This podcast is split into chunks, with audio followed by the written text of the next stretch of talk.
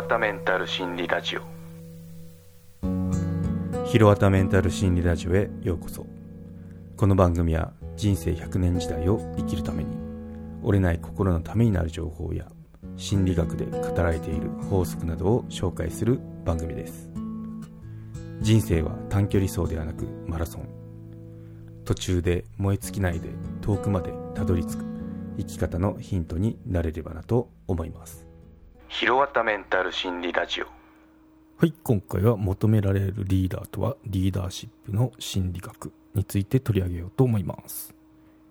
はい求められるリーダーとはリーダーシップの心理学ってことですね。うん。そうですね。今ウクライナとロシア戦争起きてますね。でその中で一歩も引かない大国ロシアですよね。大国ロシアに一歩も引かないゼレンスキーウクライナ大統領が世界から称賛の眼差しで注目されてますね、うん、なんで、まあ、私自体もそのそうですねリーダー自ら、まあ、武器っていけないですけど、まあ、武器を取って戦うっていう姿勢っていうのは心打たれるものがありますね。うんはい、ということで今回リーダーシップについて取り上げてみようと思います。優れたリーダーは豊富な経験から生まれる。集団の中で影響力を持つ人をリーダーと言います。リーダーは集団が目標を達成するために何をすべきかを判断し行動を起こします。また集団に属する人々のモチベーションやあらゆる活動に影響を与えます。こうした機能をリーダーシップと言いますということですね。うん、そうですね。心理学では望ましいリーダーについて多くの研究が行われていますアメリカの心理学者レビンレビンさんですね。リーダーシップを先生型民主型放任型の3つに分類しているそうですね。うん。このうち生産性とメンバーの満足度の両面で優れているのは民主型のリーダーだと結論付けています。集団の方針を話し合いで決定しリーダーは議長的な役割が良いとされてますね。うん。はい。リーダーシップには3タイプあるみたいですね。はい。ちょっとここを説明しようと思いますね。先生型先生型っていうのがリーダーの行動としてはやるべきことをその場やその場で細かく指示するタイプ。で作業には関わらないタイプですね、まあ、結構こう細かい指示とかやるようなそのタイプですね。で生産性はこれだと高いらしいですね。この研究だと。で雰囲気としてはまあ悪いよねって、うん、いじめとか発生しちゃいがちっていうことが言われてますね。で民主型。民主型は集団の方針はメンバーで話し合って決める。メンバーと一緒に作業する。生産性は高い。で雰囲気も最も良い。と結論付けられてますね。はい、で放任型ですね。放任型は集団の方針を決定することなく全てメンバーに任せる。作業は作業には関わらないっていうタイプになりますね。で生産性は低くなってで雰囲気もまとわりがないっていう風になってしまうしまうそうですね。うん。なのでまあこの3タイプだとその民衆型っていうのが一番いいですよねっていうことが言われてますね。はい。うん。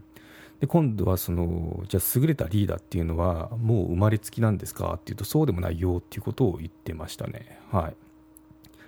優れたリーダーシップというのは必ずしも生まれつきや才能に恵まれているわけではありません。多くの場合リーダーとしての経験を重ね失敗を繰り返してそのスキルを身につけますということですね。うん、まあ、会社ではチーム全体の作業を把握し仕事を円滑に回すほか部下の不満や要望悩みなどに耳を傾けるなど求められる力は多岐にわたります。また状況や相手によってって最適な対応は異なるため豊富な経験や人間力が不可欠です。ってことですね。うん。そうですね。まあ結構これってそうなのかなって思いますね。やっぱこう正解はないって感じがしますね。うん。なんかもう人によって考え方とか違うしその接し方も変えていかないとまあなんかこうある人には響くアドバイスもその他の人には響かない。むしろ反感を持たれるって場合があるのでなんかこうテキストにしづらいっていうかなんかそういったのはあの思いますね。なんでそういったのもこういうタイプの人の場合はこう接するとかいうのって経験でしかこう学べないかなって思いますね、まあ、経験とかまあその知識としても学べるんでしょうけど、うん、まあでも知識があっても車の運転と一緒でその座学と実地がこう一緒にならないと動けないもんなんで必要かなって思いますね。はい。リーダーに必要な見極め力ってことで、うん。まあ、例えば具体的に細かい指示っていうのは、まあ、初心者とかその未経験者には有効ですよね。こうしてああしてっていうのを言われると。ただこれっていうのも経験のある人に同じようなこの指示をしちゃうとモチベーションが下がってしまうんですよね、うん、熟練者ってやっぱこう細かいこと言われるとうるさいなと思ってしまうものなんで、うん、やっぱここっていうのも人によってこう接し方を変えなきゃいけない、まあ、そういったなんだろう柔軟な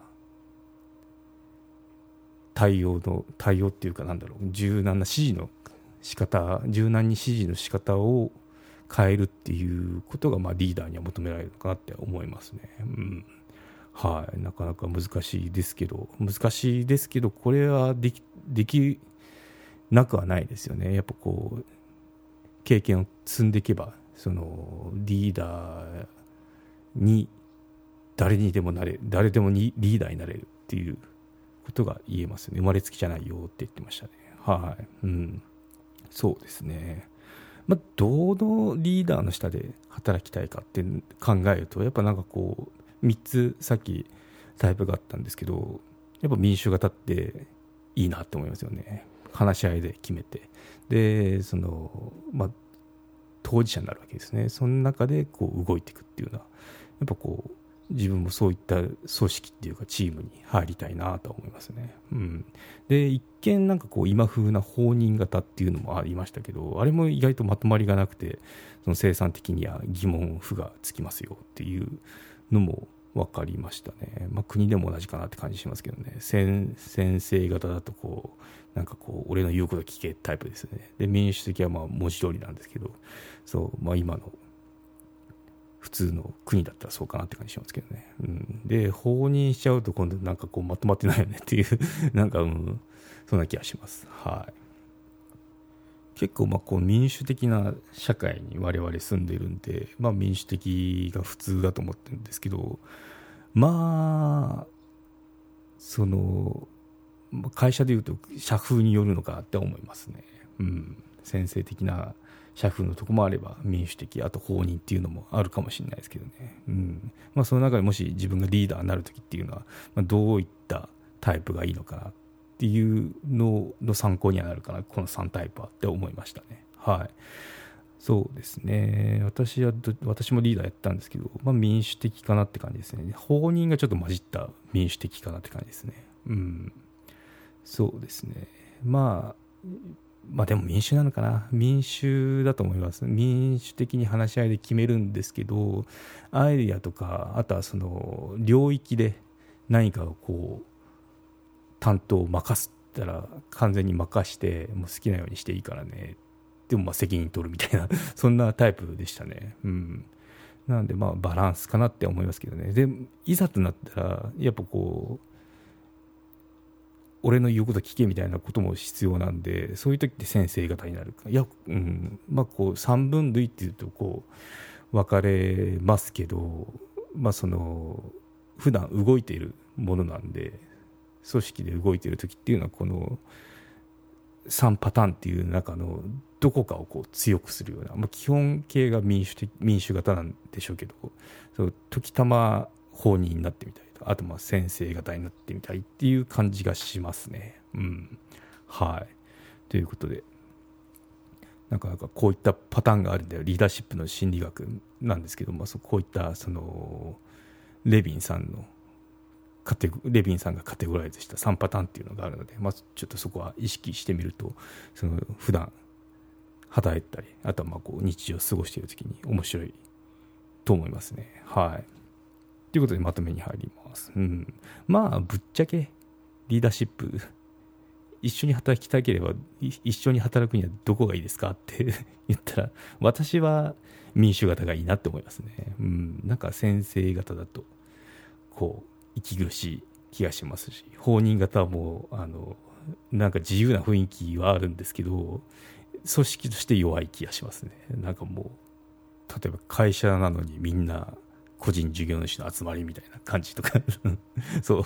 ななんかベクトルが向くと強そうですけど普段弱そうですよね。そうなってくると、うん、はい。ということでまああのどのタイプが良いでしょうかとかもしリーダーあのなりそうな人とかもなってる方とかっていうのはこの3タイプっていうのをちょっと意識してみると面白いかもしれないですね。はい。ということで今回は以上となります。よろしければ高評価コメントいただけたら励みになります。番組の登録がまだの方登録もどうぞよろしくお願いいたします。ではまた。有料チャンネルのご案内をいたします。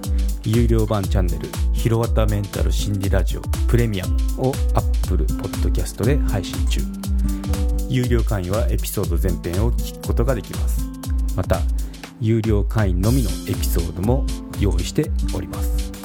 ご登録して応援いただけると励みになりますのでどうぞよろしくお願いいたします。